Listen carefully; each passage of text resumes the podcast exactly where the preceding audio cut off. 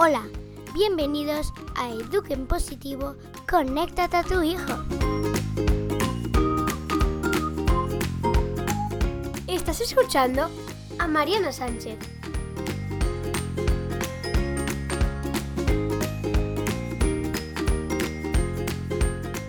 Bienvenido al quinto capítulo de Eduquen Positivo, conéctate a tu hijo. En el capítulo de hoy tengo la alegría de traerte una persona que admiro muchísimo en el mundo de disciplina positiva España. Se llama Marisa Moya. Es la directora de la Escuela Infantil Gran Vía en Madrid, diplomada en Magisterio, Ciencias Humanas, Educación Infantil y también licenciada en Psicología Educativa. Bueno, y ella es la responsable y la primera persona a traer disciplina positiva para España. Bueno, Marisa es de las principales entrenadoras certificando a mucha gente tanto en el área de familia como en el área de la escuela. Bueno, en el capítulo de hoy te dejo la primera parte donde vas a poder escuchar a Marisa hablar sobre los fundamentos, el origen y los principios de la disciplina positiva. Bien, y en el final del capítulo te dejo como una síntesis de los puntos clave que Marisa ha hablado hoy. Hola Marisa, muchas gracias por estar aquí y bienvenida a Educa en Positivo, conéctate a tu hijo. Muchas gracias, Mariana. ¿Cómo estás? Muy bien, y de verdad es un placer tenerte aquí como primera invitada del programa. Bueno, Marisa, cuéntanos un poco de cómo has descubierto disciplina positiva, porque además ha sido disciplina positiva que te ha descubierto a ti. pues así es, Mariana, así es, porque yo cuando me ofrecieron esta grandísima oportunidad, ni tan siquiera sabía que era disciplina positiva. De esto hace apenas seis años, ¿no? Y fue pues fantástico, fantástico recibir aquel correo de mi entrenadora Gina Graham que me abrió esta magnífica oportunidad de la que hoy podemos disfrutar tantísimas personas. Así es, Marisa. Y además ya somos cada vez más los certificados en disciplina positiva y las familias más conectadas con todo este mundo y las escuelas. Así que gracias a ti y gracias a Gina también por un día te haber traído y conectado con la disciplina positiva. Bueno, hoy me gustaría invitarte a hablarles un poquito ¿De dónde viene esto? ¿Cuáles son los principios, los fundamentos, el origen de la disciplina positiva? Bueno, y te voy a pasar el micro porque hoy eres tú la protagonista del programa. Primero es un placer compartir este ratito contigo y con todas las personas que se quieran asumar y luego pues también muy contenta de poder compartir algo que para mí es sustantivo hoy, como persona y como profesional, que es la filosofía de la disciplina positiva. Pues mira, la disciplina positiva no nace como tal hasta hace, bueno, pues como 40 años, pero hunde sus raíces muchísimo más lejos en la psicología alderiana, en la psicología individual. Un hombre, Alfred Adler, eh, que era médico y psiquiatra austriaco, eh, bueno, pues creó esta, esta corriente psicológica y él, pues así, a grandes rasgos, pues sentía y pensaba que la humanidad necesitaba una mejora, mejora de la psique humana tenía que venir a través de la educación. Esto no es tan singular, ¿no? muchos expertos, muchos intelectuales, muchos sabios y muchísimas personas que tienen esta opinión y esta creencia. Sin embargo, lo singular de Alfred Adler, fíjate que tiene ya casi un siglo, esto que voy a comentar, es que él eh, consideraba que para que mejorara la educación no solo hacía falta el trabajo de estos expertos, sino que era imprescindible que los padres y las madres, los maestros, las maestras, todos los que todos los días están ahí eh, al pie del cañón de los procesos educativos, pues abriéramos la mente al valor de la información y del conocimiento para mejorar nuestras destrezas y nuestras habilidades. Él pensaba que a educar se aprende.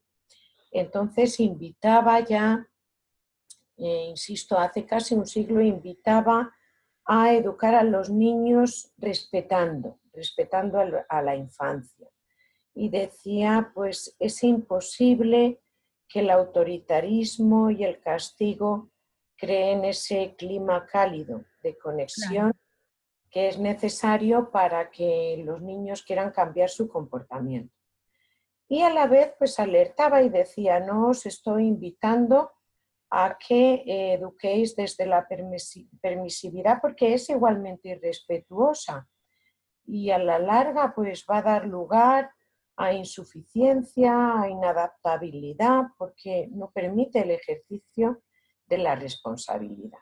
Y bueno, pues efectivamente tenía razón, ¿no? Eh, él decía, bueno, es necesario entender, entender el mal comportamiento de los niños porque si entendemos el mal comportamiento podemos ayudar a los niños. Y había así estrategias pues positivas, más humanizadas, más compasivas para relacionarnos con nosotros mismos y con ellos. Esto es un poco la base, luego su gran discípulo Rudolf Dreykus fue pues también muy muy importante, siguió en esta línea, él acuña el término educación democrática él dice esa frase que para nosotros es sustantiva, que el mal comportamiento solo es desaliento infantil para lograr la conexión.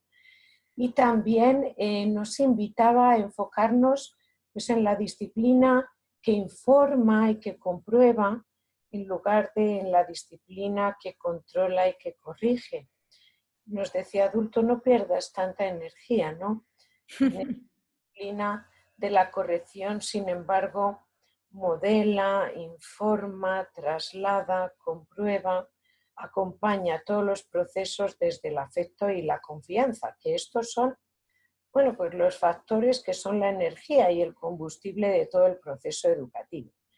Que sí, que dicho así todo el mundo está de acuerdo, pero que luego a la hora de la práctica parece... poner en práctica ahí se complica. Y estas son las raíces, Mariana. Luego, pues Jane Nelson y Lynn Lott, muchísimos años después, retomaron la psicología adleriana y se pusieron a trabajar sobre ella, además de sumar pues, muchísimas aportaciones de su profesional, de sus propios conocimientos. Eh, son las creadoras de la disciplina positiva como tal, tal y como ha llegado eh, a España y por supuesto la labor de muchísimos educadores que como nosotros, pues con todo el amor y todo el esfuerzo, todo el cariño y toda la pasión nos dedicamos a difundir y a esta grandísima filosofía de la vida. ¿no? Pero a los padres que escuchen esto por primera vez, a lo mejor la palabra disciplina, lo que les surge en la idea es algo como rígido, ¿no? como hay que imponer. Y de verdad disciplina no quiere decir nada de esto. Así es. Eh, la palabra disciplina, vamos a ver, en España tiene eh, el sesgo de que nos hemos quedado con una connotación negativa, ¿no? Bueno, por nuestra historia, por nuestra cultura. Y sin embargo, eh, en la metodología lo que hace referencia es a sistematización, a estructura, a vale educativo. ¿sí? pensaba que sin estructura y sin orden es difícil que podamos ser personas libres. Y en este sentido, pues la metodología tiene una inmejorable, yo creo, inmejorable estructura. Entonces, eh, hay que quedarse con esta acepción más amplia. También disciplina es la música, es el arte y para nada tienen rigidez, gozan de toda la flexibilidad. Estoy totalmente de acuerdo contigo, Marisa. Además, por eso trabajamos a partir de la palabra discípulo, que es el que guía, el que orienta, no el que viene para controlar. Bueno, otro principio también que hablamos mucho en disciplina positiva es de educar con firmeza y cariño, firmeza y amabilidad. Sí, sí, este es un concepto sustantivo en la filosofía de la disciplina positiva. Fíjate que eh, toda la disciplina positiva parte de las necesidades infantiles. Es decir, nosotros pensamos que eh, realmente hay muchas cosas que los padres y las madres estamos haciendo que son eficaces y las hacemos todos los días, Mariana, hacemos muchísimas. Si, hiciéramos un listado sería eh, apabullante, ¿verdad? Hacemos muchas, muchas cosas, porque los niños son un sumatorio de necesidades, eh, fruto de su inseguridad, fruto de que son cerebros inmaduros y que precisan de otros para sobrevivir y para prosperar en la vida. Entonces el camino de la educación es largo y es esforzado y es dar atención a todas estas necesidades. Sin embargo, como decía antes, aunque hacemos muchas cosas eficaces, la generación el mérito que está teniendo es que de repente para y dice, sí, estamos haciendo muchas cosas eficaces y otras que no lo son tanto. Y de repente para, piensa, valora y decide que no quiere perpetuar, no quiere conservar estas prácticas que, bueno, en definitiva acaban lastimando a los niños y no son un beneficio para el futuro como personas. Y eh, bien, por un lado está la conciencia y yo me doy cuenta a través de la información y los padres, las madres, los maestros, las maestras nos damos cuenta de que efectivamente hay muchas cosas que podemos mejorar. Ahora, de este momento de conciencia de eh, se pueden hacer las cosas de otra manera, a que nos salgan de otra manera, pues implica eh, proceso de nuevas, nuevas habilidades humanas y las habilidades humanas eh, tardan tiempo. Hay que vivir de nuevo otras experiencias y tú has vivido 30 años de experiencia de prácticas educativas basadas en el control y en la corrección. De repente tú tienes que eh, vivir experiencias eh, que sean significativamente casi opuestas, que están basadas en la y en la cooperación. Por eso es tan importante el autoconocimiento en nuestra metodología ver qué educadores estamos siendo, qué dice nuestra biología sobre los sentimientos que están a la base de las decisiones que estamos tomando, qué estamos, cómo estamos abordando las relaciones, que muchísimas veces se empañan, Mariana, se, se empañan de miedo. Los niños tienen miedo por su inseguridad y esto es consustancial a la naturaleza infantil. Sin embargo, fíjate tú que el adulto, cuando los niños tienen miedo, las eh, reacciones que tienen son las propias del miedo, ¿sí? Y entonces una, la más sustantiva, es la de la ira, el enfado, la rabieta, ¿no? Eh, y el adulto, en este momento del miedo y de la ira de los niños, de repente también se asusta, nos asaltan los temores y, y tenemos eh, la incertidumbre, pensamos que si no solucionamos todo en ese mismo momento, las cosas ya no van a quedar bien para el futuro si no arreglamos, si no componemos, si no actuamos de manera urgente. Todos estos son clichés que hay que descartar de las prácticas educativas porque nada más alejado de una praxis apropiada. Realmente hoy todo lo que es las investigaciones de la neurociencia nos invitan a pensar y a creer en aquello que ya decía Adler, actuamos mejor cuando nos sentimos bien. Claro. Cuando te asustas mucho como adulto, una de las habilidades más importantes que puedes enseñar a tus hijos o a tus alumnos es recuperar cerebro pensante a través de la calma. Imagínate lo difícil que es esto, ¿verdad, Mariana? Sí. Es muy difícil, muy difícil. El camino es muy esforzado, pero también cautivador, porque eh, sí, nos vamos a acostar cansados del empeño, del esfuerzo de emplear pico y pala en la construcción de esas nuevas habilidades para educar. Sin embargo, yo creo que nos vamos a acostar eh, mucho más satisfechos en el sentido de que no vamos a tener la garantía de que los niños estén haciendo siempre lo adecuado. Esto no puede ser, sí, esto no puede ser porque por eso son niños, pero sí que nos vamos a acostar con la sensación de que hemos hecho lo que debíamos hacer para que ellos puedan tomar las mejores de sus decisiones. Eso es, y la disciplina positiva, de verdad, tiene que empezar por nosotros, por los padres, por los maestros, y que tenemos que tener paciencia y darnos tiempo. Yo hablo mucho de esto en otros capítulos anteriores, que hay que dar espacio para entrenarnos y, no buscar mucho la perfección, que es el tema del capítulo anterior, porque no hay perfecciones. Bueno, y por otra parte, también no hay que romper con todo lo que nos ha pasado. Hay cosas muy buenas. Cada uno tiene su historia de infancia y hay que saber interpretar y sacar provecho de todo lo que hemos vivido. Sí, no se trata de una disrupción con todo el pasado. El pasado nos ha situado en el punto que estamos y además yo creo que hay que ser siempre que se pueda respetuoso con, bueno, pues con nuestros progenitores, con nuestros maestros, con las personas que nos han acompañado en nuestro proceso de, formación como personas. Hicieron seguramente en casi todos los casos lo mejor que sabían y que podían, y seguramente desde un amor infinito. Lo que sí que es cierto es que en muchas cosas estuvieron acertados y en otras tantas no. Eh, vamos a, eh, nosotros vamos a ser perfectos. No, no lo es. No se trata de ser progenitores perfectos. Lo que sí que yo creo que tenemos un compromiso ético con la infancia, como educadores que somos, y es de eh, mejorar, mejorar cada día y de estar abiertos al aprendizaje. Y si uno lo vive desde este punto de vista, pues no es una losa, sino que es, eh, es el camino de un educador, es, es tu responsabilidad y también tu privilegio, porque te hace crecer como persona, ¿no? Entonces, lo que tú decías, el foco de la disciplina positiva efectivamente es el adulto. No es un plan de desarrollo socioemocional solo para los niños, sino que es para llegar a ellos, a través de nuestras actuaciones, de nuestros sentimientos, de nuestros pensamientos.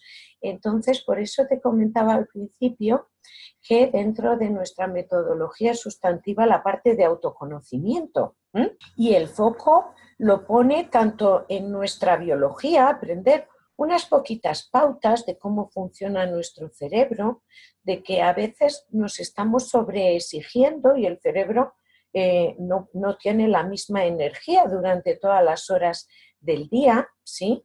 Entonces, si tú cuando llegas por la tarde a casa después de una jornada laboral intensa con muchísima complejidad en cuanto a factores que no ayudan al bienestar, porque estas son nuestras agendas laborales, si tú tomas conciencia de que efectivamente tu jarra de energía está mediada o incluso a veces está vacía, Exacto.